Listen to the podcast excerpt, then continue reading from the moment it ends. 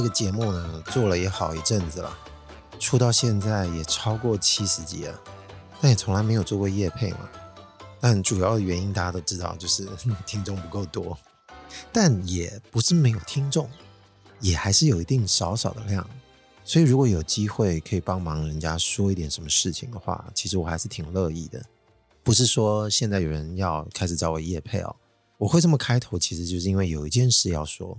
然后这个稍稍跟我有点关系，在这个月底六月二十九号，其实也没几天了。我在想，这个节目录完之后再放上去，可能差不多一个礼拜的时间吧。哦，六月二十九，礼拜三晚上七点半，国家两厅院演奏厅有一个演奏会。呃，这个演奏会的名称是《仪式与新生》，今年这个二零二二谭文雅萨克斯风独奏会。而这位演奏家呢，我本人是认识的啊。那他这次表演的主视觉，还有其中一首曲子的影像，你可以把它当做 MV 的概念来想，而是我帮他制作的。那一般人可能听到萨克斯风，如果没有任何前提介绍的话，会不会想到是 Kenny G 还是什么的？就是比较抒情商业的。但是管乐呢，不见得是大家所想的那个样子。如果听很多不同音乐的人，涉猎也不少。应该知道，不同的乐器其实有不同的展演方式，或者是某一些我们流行乐听太多人会不知道，其实有更广大的一部分他们在涉猎一些其他的东西。所以打击乐钢琴也不见得我们常听到都是一些古典的演奏，或者是钢琴王子理查克莱德门他演奏的这些比较通俗，可以在咖啡厅听到的这些曲子音乐。那有些时候被我们统称就是当代作曲家，他们有一些曲子。或是他们有一些想要说的事情，想要表演的方式，可能跟我们平常惯于听到的音乐会有那么一点不同。那这位演奏家谭文雅小姐，她自年轻的时候在学习管乐，她走的路线可能就不见得是我们一直以为的这种该怎么说呢？啊，主流啊，主流两个字这件事啊。那她从年轻的时候在管乐上面就钻研很多，后来还留发。如果我没记错的话，他在法国学这个管乐的时候，应该是在名师的这个指导班级上。但因为我确实知道的不多，所以我就不要乱讲。那他也办了不少的个人的演奏会。那在一五年的时候呢，他开始在东海担任这个兼任的萨克斯风讲师。那以前有幸我曾经听过一次他的演奏，那个时候我记得我好像有点久了，跟我个人的这个。听音乐的习惯呢，其实是有那么一点搭上的。毕竟我们这个有点文青背景的年轻时代，你不会只甘于听一种很通俗的音乐，你会想办法去碰出很多不同的东西。一些独立音乐啊、摇滚啊、非主流的，你说那些其他什么爵士，那都是很小咖的哦。但当然都不精。但其中有一块很重要，就是当代作曲家的，我们常常会被人家普称为什么现代音乐。其实我觉得这个用词其实可能不是非常尊重且精准，但有助于让大家可能稍微有点概念。那世界上这么多作曲家，他们的作品有些时候可能会被视之为非常前卫的。你听到这些演奏方式或者是这些曲调，它并不是让我们想象第一时间就是非常能够入耳的，或者说它有时候更强调一些概念性的展演。但听到这种音乐的那个刹那，我觉得常常会被莫名的吸引住。因为通常都会具有一种说不出来的神秘感。那当然，如果你的五官关得比较紧闭的人，可能听到的会觉得这些病瞎棒啊，这要听阿伯啊啥。但如果你是一个比较容易把五官给局限在某个领域的人呢，我会建议你稍微先不要那么紧张，因为在做这些比较前卫啊，所谓前卫的音乐人，其实他们在不同的这个领域里面，或者他们所呈现的这个表演状态的曲子。也不见得有些东西是完全尖锐的，有些可能它会踩在一个我们乍听起来，它是在于诶可以听得懂，又有点听不懂的这种 模糊地带。我这么形容应该就比较没问题了啊，可以听得懂了。所以在以前听这些音乐，我通常都是去买这些特别作曲家的 CD，这些比较大咖，可能大家会听过什么 John Cage 啊、Steve Reich 啊、Morton Feldman 啊这些 boy。我刚刚讲这些，其实不记得也无所谓。总之呢，就是一些名字而已。重要的是这些音乐带给我们的一些感受嘛。但如果你觉得我只是想要感受一点不同的，那我觉得这一类的音乐还蛮适合做一些启发的，因为它既非我们现在讲的这种前卫的科技所做出来的，而且在挑战一些感官快感的电子乐啊什么的，他们探索的东西会让你觉得更古典，同时又更前面。这个东西很难说。那既然在节目里面描述呢，也无意要让它走得更深，更让人家听不懂，所以我尽量就用这些非常浅白或者是门外汉的方式去描述我们听到这些音乐的感受。总之就是还蛮有点什么的。那这一两年刚好疫情期间嘛，我没理解错的话，就是谭小姐她其实在这个演奏的事情上面其实有过一些想法，这也是为什么她在。他这次的这个个人演出上呢，取名叫《仪式与新生》。他有些想法，我觉得大家如果有兴趣，其实可以去搜寻一下，利用 Google 啊，或者是 OpenTix 这个品牌去搜寻一下《仪式与新生》二零二二台湾亚萨克斯风独奏会。再强调一次啊，地点就在两厅院的演奏厅，国家两厅院。如果有人不知道两厅院在哪，就是那个中正庙。地址更简单啦，就是台北市中正区中山南路二十一之一号。但我想，因为这个音乐实在是有点特别，票应该不难买吧？我自己想的。那我自己本身也会去参观这一趟，因为顺便看看，呃，我帮他做这个影像，在这个大荧幕上面播放的时候，会是什么样子的感觉？那如果我帮他做一个曲子的视觉呢？我觉得这倒是可以谈谈。我受到委托，这个是一个荷兰的作曲家。名字不是很好念，Jacob del Veltes，他英文的说法就是 Jacob 嘛，那当然都会有人说 Jacob，J A C O B，那简称呢 Jacob T V，因为它的后面的字的这个字首都是 T 跟 V 的开始，但是应该是这个作曲家自己简称的，大家也惯称称呼这个作曲家。那老实说，我听了某些现代作曲家的音乐，也不可能全听到。那因为这次的演奏呢，我才刚好知道了这一位知名的荷兰作曲家。那他其实是到现在目前为止都还是很活跃的一个当代作曲者。那他的曲子也被很多人演奏过，不管是以管乐的方式，也有人，我想我记得应该也有人以不同其他的乐器演奏他的曲子。但这个 Jacob 他有一个特色，他在整个曲子的设定上其实会有一个背景音。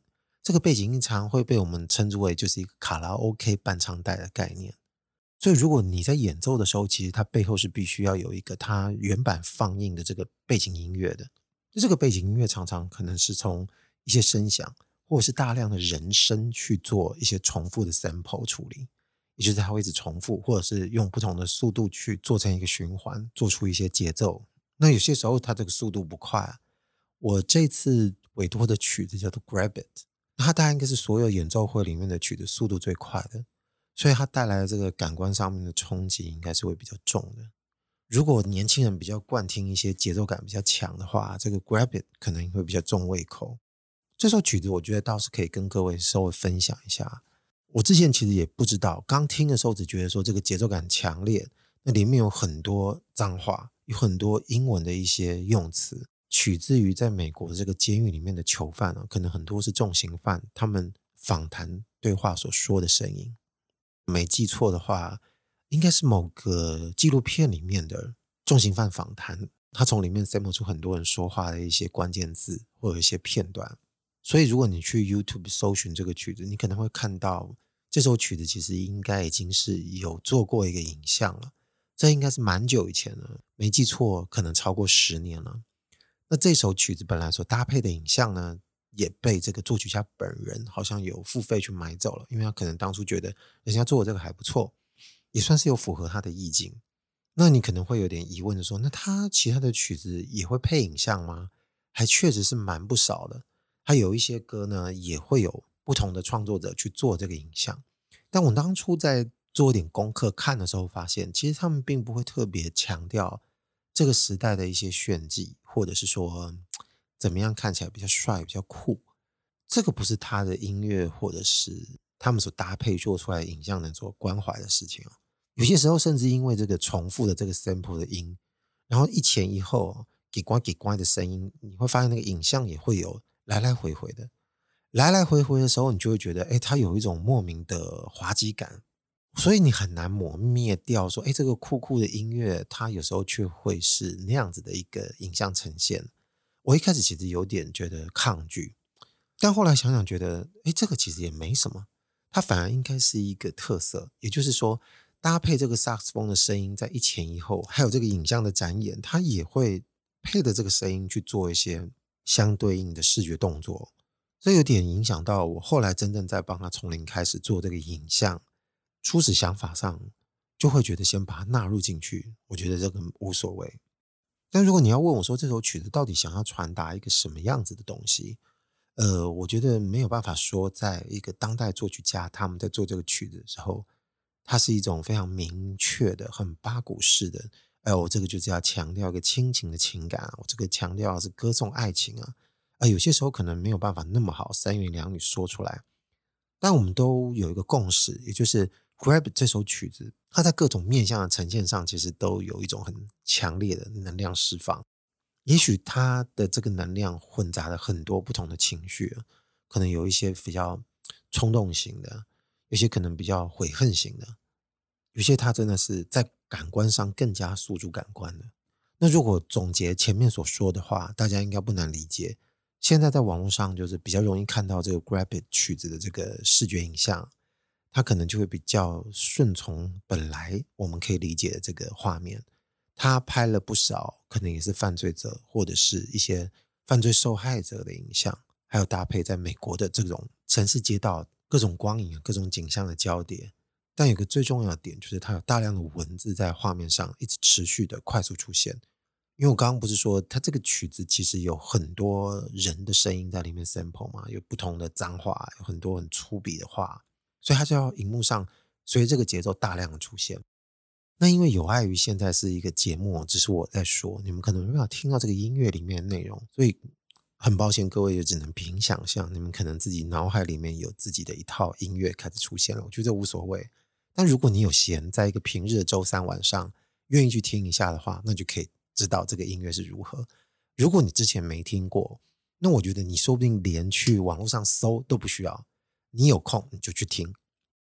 对我自己而言哦，在配合这个影像的时候，第一个想法就是我没有办法再去做之前一样的东西。毕竟我们是在台湾，理解这个曲子上面的文化背景，它可能没有必要一定是要照着那个部分去做。讲白一点，我也不可能再去冲到美国的监狱去拍犯人的画面嘛。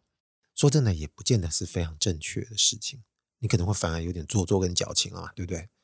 如果我们理解。同样的曲子，它诉诸的是能量的时候，那它应该有一些更共通性的事情，或者是有一些更共通、能够理解的画面去去传递一些比较隐晦的、说不出来的东西。那我跟这位谭老师呢，有稍微做过一些讨论，前期也给他看了我做过一些 sample，那他给我蛮大的空间去做的，那他也觉得挺好的，所以后来就让我自己独立就把这个应该是九分多钟的影像。那最后在去年底的时候，其实他有先做一个小规模的独奏会，那时候已经有先披露过一次。那一次的表演在台中，那这一次呢是移师到台北啊。我应该会趁这几天呢，再把这个影像再稍微修一下，也得确定一下在那个现场播映的这个格式呢是否会有问题。那当然，除了这个曲子之外，还不乏有很多其他知名的作曲家的作品。那我就不一一去说，因为。讲了太多，又觉得好像整集都在做业配，其实也不这个意思啊。当然，这跟我今天接下来要说的事情呢，你也不能说完全没关系。所以描述在做这个影像的一些创作过程的时候呢，它并不是一个完全业配的状态。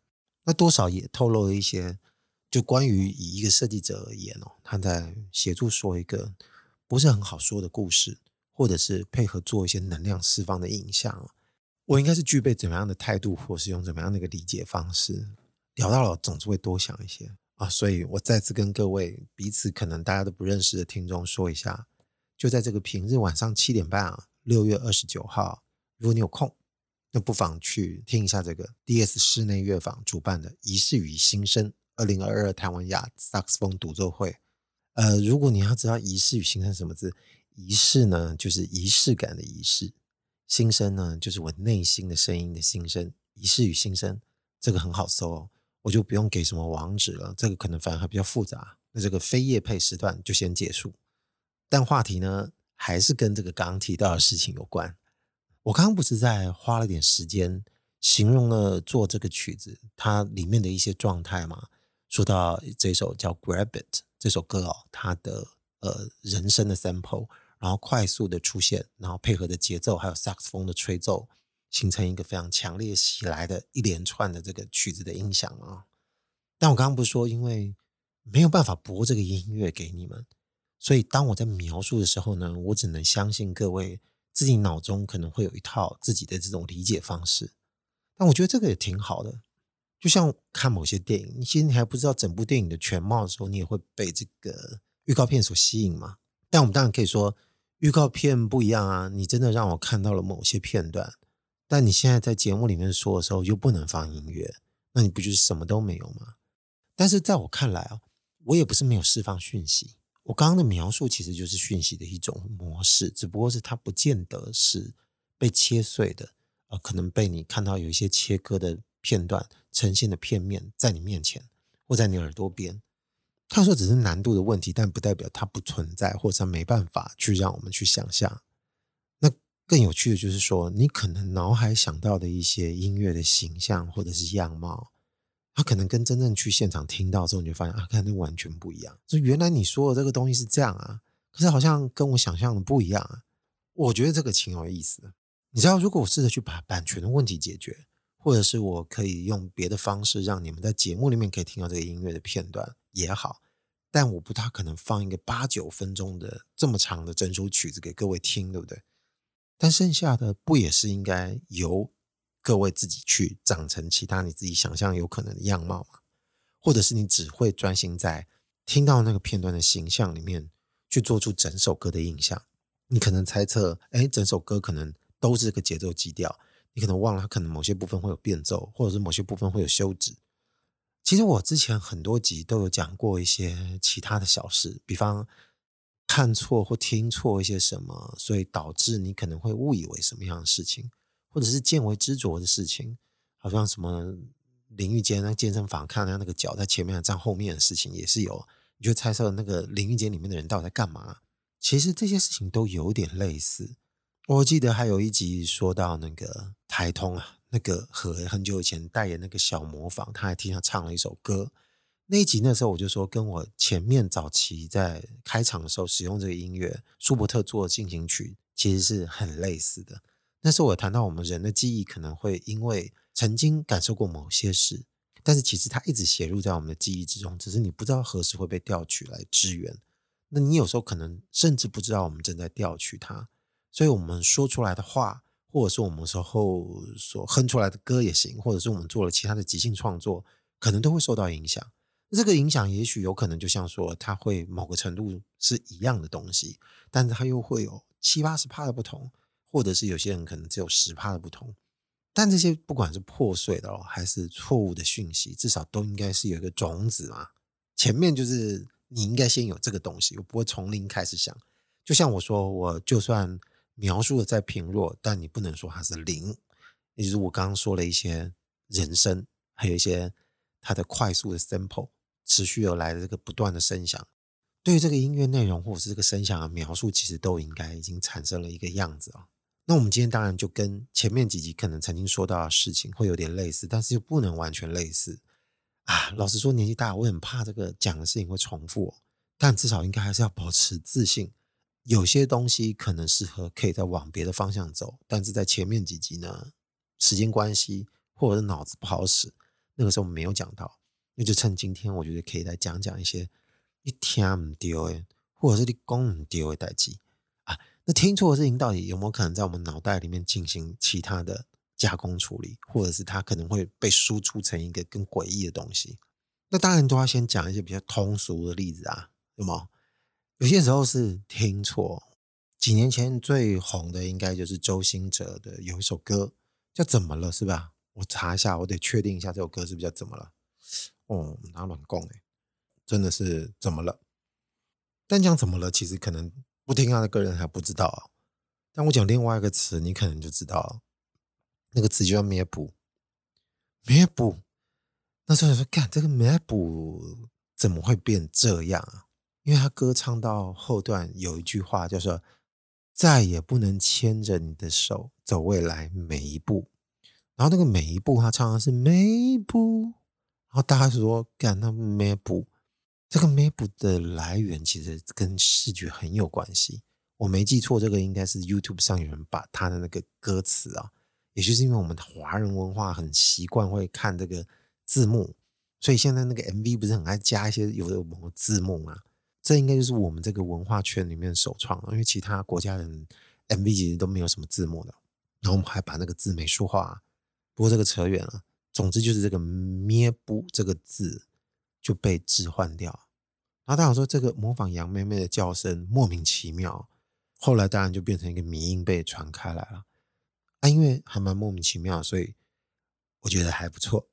那你说这个是哪一种听错？算不算故意听错？可能不经意听错，因为那平常可能我们在做工作或者是在写功课，心不在焉，广播或者是这个电台上面播了这首歌，好像诶，他那个每一步，每一步，然后你可能来不及理解他说的是每一步，每一步这个字抢先映入你脑海里，但这个就是莫名其妙，结果你讲出来了，就每一步就成立了。后来我发现，其实网络上有很多迷音的人，他们就开始掌握这个诀窍。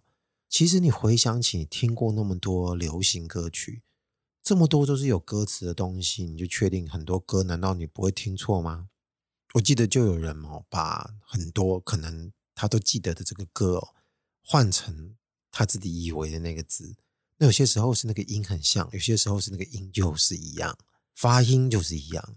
印象最深刻的还有一首是那个张韶涵以前有首歌叫《遗失的美好》，那应该是他很早期的歌哦。他这首歌有两句歌词，我找一下，他叫啥？哦，呃，我应该念念这个两三句吧。哦，一路上寻找我遗失的美好，不小心当眼泪划过嘴角，就用你握过的手抹掉。听起来还蛮悲情的哦，就代表他们可能刚刚分手了。那就是最后那一句，大家哼一下，什么握过的手抹掉，然后这个抹掉被这个网络上被它换成摸掉，这个摸跟雕这个音啊，就是一模一样。它只是因为歌曲的关系，我们细细分析，你没有办法想说这个抹掉三声跟四声的音，到最后变成一声跟二声，反正你哪知道？因为他已经是照着曲去唱他的歌了，然后这个抹掉也太合了。然后回不去了，听完之后你就回不去了。那这样举例下去，当然没完没了，太多歌都可以讲了。那我不是要做这个笑话大全吗？但是这个阶段应该还是要有一个例子，我认为应该把它当做这种结束。当然，它的阶层应该还要往上翻，因为你发现我们刚刚说的这些写歌的人，其实他根本就无意要做这件事情，只不过是大家各自解读呢，会产生不一样的结果。就像如果你真的在六月二十九号去听那个演奏会，你发现，哎，你这个根本就不是那种感觉啊，我感受不到。那我觉得也 OK，因为每个人理解当然不一样嘛。那你也可以泡我做这个影像啊，说你看你做的是屎，根本烂的是什么样。当然也必须要有心脏，就说，哎，对啊，这个欢迎你如此评论也没关系。毕竟在某个模糊或者在某个不是很明确的状态下所展现的东西，它肯定有很多诠释的空间。更不用讲，这个字都已经是板上钉钉了，你听错了也还是听错了。回到刚刚，不是说最后这个例子是有没有可能写歌的人自己脑子就偷偷在偷渡什么东西？哎，我这个年纪的人应该马上就知道，可能我要讲哪一首歌了，就是杨乃文的一首歌叫《证据》，这首歌应该蛮有名的哦，很多人应该都会唱，在 KTV 也很爱唱，尤其是那个早期老文青应该很爱唱这首歌。然后他的歌大意就是在说，其实我要离开你这个人。然后我觉得这个人一直在骂我的不是，一直在批评我，好像一直在否定我。但事实上，你才是一个糟糕的人。所以我再也忍受不了你对我的一些批评或冷言冷语了。所以我觉得我要离开了。对不起，我这个形容啊比较 白话，但大意上就是这样。所以因此，它里面有一首歌词叫做“你骂的还不够吗？”曲呢，就是你妈的还不够吗？我今天怎么一直在哼歌啊？对不起，没办法。那我们自己平心而论哦。刚听到的时候，有多少比重你会想成是你妈的还不够吗？那这个时候，我们一定跟写歌人有默契。我可能愿意下赌注去猜。写歌人一定知道，但是他故意写成你妈的还不够吗？那我就不会觉得我是在讲脏话，或者在讲粗话。唱的杨乃文，他也可以放心，你妈的，反正我说的是骂，你不要自己想太多哦。但这种拿捏的艺术呢，都还蛮让人家觉得，哎，哎，还不错，有点玩味。而且加上刚好他这支歌的主题，他其实就是在控诉一些让他感觉很不平、很不满的事情，所以他这个情绪刚好可以借由这个谐音呢，达到一个出口可以发泄。但如果脱离我们刚刚说的这种已知的世俗的例子，我们有些时候是自己不小心创造出一些微博的物件。那我们就应该略过，比方说我听了什么你讲的话，其实你没说错，是我听错。那这个程度上可能就会跟我们刚刚听错了哪些歌的用词一样，它可能就变成一个比较有趣的迷音啊。那这个一定会在我们细小的朋友圈里面，可能有时候十几个朋友啊，或五六个朋友，因为变成我们大家的 inside joke，变成我们大家这个内部笑话。那如果是内部笑话，借由某些程度的适度延展，说不定它最后就会迸发出来。很好例子啊，比方说我们现在如果看那个流量高的 Podcast，你听听这个台通讲刚刚说他们以前发生过的事情，哦，我们都觉得听得很有意思，很爱听。你难保可以想说他们说过的一些术语，或者是某一些其实已经被冷掉的词，被他们拿出来用，哎，最后又被热了一番，或变成一个重新可以被多重使用的词，那不就又活过来了吗？有时候只是因为我们鼻子周边没有什么流量嘛，所以感觉比较没有办法发扬光大。但不代表他没有乐趣在啊，只是说光听错，我觉得这个就像我说的比较没意思。有没有可能讲错话，情急的时候呢，用字用错，结果用字用错之后，听的人倒是没听错，但是他知道这个言语的结构好像不大正常。但是就像我们刚刚在说的，听已经听到了，你脑子应该处理了，所以。干，你竟然已经开始有一些抽象的画面，或者是有些具体画面出现哦，这个可能才是我觉得比较可以关注的部分。那这个我应该讲讲我们自己朋友圈，可能曾经有人说过一些闹的笑话，比方我们最爱用一些俗话，然后不小心说错，就最后大家就拼命的拿来展演。我们常常讲什么“哪壶不开提哪壶”，有没有？这句话常说，对不对？哦，我记得在很久以前，好像不知道在某个语境之下，曾经有人开始说错话，所以我们就跟着来玩一玩这个话说错的事情。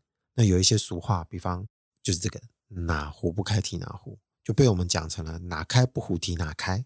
你知道我以前小时候在听这个“哪壶不开提哪壶”的时候，我画面是两个那种陶壶哦，就是狼的泡得哦，那种咖啡色，然后两个放在那边。然后你自动就会把它有点系统化，两个长得有点像，但是呢又有一点不同。比方说有一个水已经快要满出来，有一个是空空的，那我就想着有一只手在那边碰一个，哦烫，因为这个水快要冒出来，其实应该是要摸另外一个壶，啊你摸错了，然后你会发现其实我的理解其实有错误的，因为照本来这个语境的说法应该是你要拿烧开的水的壶子拿走，对不对？结果我脑袋想的是你不该去拿那个烫的，烫的照理讲应该才是烧开的。原因就在于我那时候想的是泡好茶的壶，它不是这个烧水的壶啊。烧水的壶那可能一排很多炉子都在烧水，那你当然就要把烧开的提走啊，因为那个烧开的水才能喝嘛。还没烧开就不要弄啊。那就是哪壶不开提哪壶的意思，应该是这样子。但至少我对我自己同意一件事，就是如果我这个错了，我知道我是错的嘛，我知道原意是那样子，只是我在理解的时候产生那个错位。几乎可以等于算是没有什么错位，因为我脑袋想象的还算是一个，也可以被听的人理解，他也明白我的错误在哪。最怕的是这个错误已经整个乱了套了，你也不知道怎么去理解那个错误，那这个才是精彩之处。你刚刚讲到那个哪开不壶提哪开，干，那到底是什么鬼啊？我那时候刚听到的时候，其实已经想到小时候在想那个壶的事情，那已经是一个非常固定化的画面了。一听到这个哪开不壶提哪开。你脑海里面马上就是把这个画面又调出来，但是他开始就进行一些结构重组了。然后这个画面就是两个那个陶壶那个盖子都被打开了，啊，两个都打开了。他说：“哎，刚刚不对啊，哪开不壶提哪开啊？你还要提吗？”然后壶又变成是一个什么东西？结果呢，壶照理讲是一个名词，你现在哪开不胡提哪开，结果你现在变成这个壶本身变动词，它怎么搞？搞不了啊！所以我在脑海里面它就打结了，但是这个盖子打开的画面就停在那里。我发现这个动态的内部影像里面，这个手一直没伸出去，我造成一个非常没有办法收拾的结果，也就是我脑海里面的这两个壶，它的盖子被打开的画面，就像你去喝那个洋茶，你不是要潜下来加水吗？你壶一定要先稍微把那个盖子打开放在一边，让他知道你里面是空的嘛。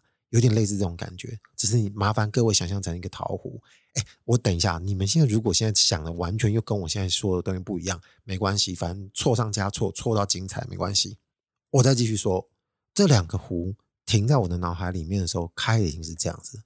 我发现他们就在等待人家来提，但偏偏等不到手，仿佛好像这两个壶已经觉得自己是有生命体的，然后他们觉得干我自己做错事了，因为哪开不胡提哪开，就是我们两个都开了，那。没有人来提，还是我们自己动自己跑，最后它就像是一个噩梦一样，一直循环。在我只要想到这句话的时候，就一直停在这个画面，然后可能好像有点微开又盖起来，微开又盖起来的画面，就一直在这个地方做一个循环。很可惜，这个东西它是没办法被输出成一个另外一个具体物的。那哪一天如果真的找到另外一个出口，又用一种理智的方式去微调某个元素，让它可以变得具体化，不知道，可能完全没用。但不知道为什么，说不定这个东西创造出来，我们还一直瞧啊，你就为什么离离不开目光，就一直看那个东西。这个事情最后应该有一个更升级版的说错话。你说哪开不胡提哪开，哪壶不开提哪壶。啊，你说我刚刚说的这个俚语，还算是用不同的字去做对调。那有些可能是用反义词，就像才疏学广。说哎，等一下，是才疏学广吗？应该是才疏学浅吧。那这种东西就还算好，对不对？船到桥头自然成，这个我觉得也还可以。这种都还算是故意的，对不对？你说不小心说错了，到底是哪一种啊？我前年真的听到有人讲错，我就在旁边听到他讲错这个话，哎，我脑海真的马上就出现另外一个画面，这个也是挥之不去的。旁边的人说了一句话，说：“哎，你就眼睛余光瞄一下。”这句话听起来很正常，对不对？其实这并不是他说的，他说的是：“哎，你用眼睛旁光瞄一下。”我大概可以猜得到，他其实意思说，因为你要用旁边的余光去偷瞄。正常来说，你旁边这个字形应该不会调用在你的描述句里面。用你的眼睛余光瞄一下，一定就是你用你的眼睛去瞄你的旁边。但是因为你可能说的心太急，你的脚如果跟你的心节奏没有相同的话，你可能走路就会不动啊。有时候嘴巴就会类似这样的情形，结果就变成用眼睛膀胱瞄一下，惨了！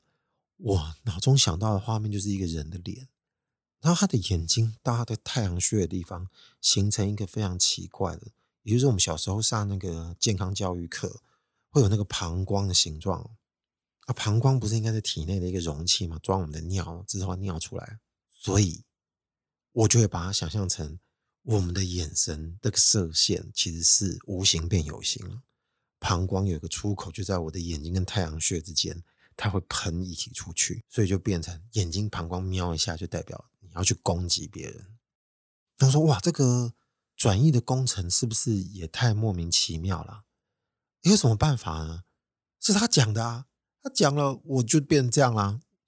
我不相信其他人在怎么没有想象力哦。”遇到这种事情的刺激的时候，你脑袋不会稍微哎哎哎，你有时候可能只是因为没办法放慢，把你那个一瞬间所闪过不知道是什么的画面赶快停格下来。你有些时候可能就马上被一些世俗的东西去占据你的脑袋，你就来不及去想这件事情的合理性或正确性。但事实上，说不定还真的曾经有过。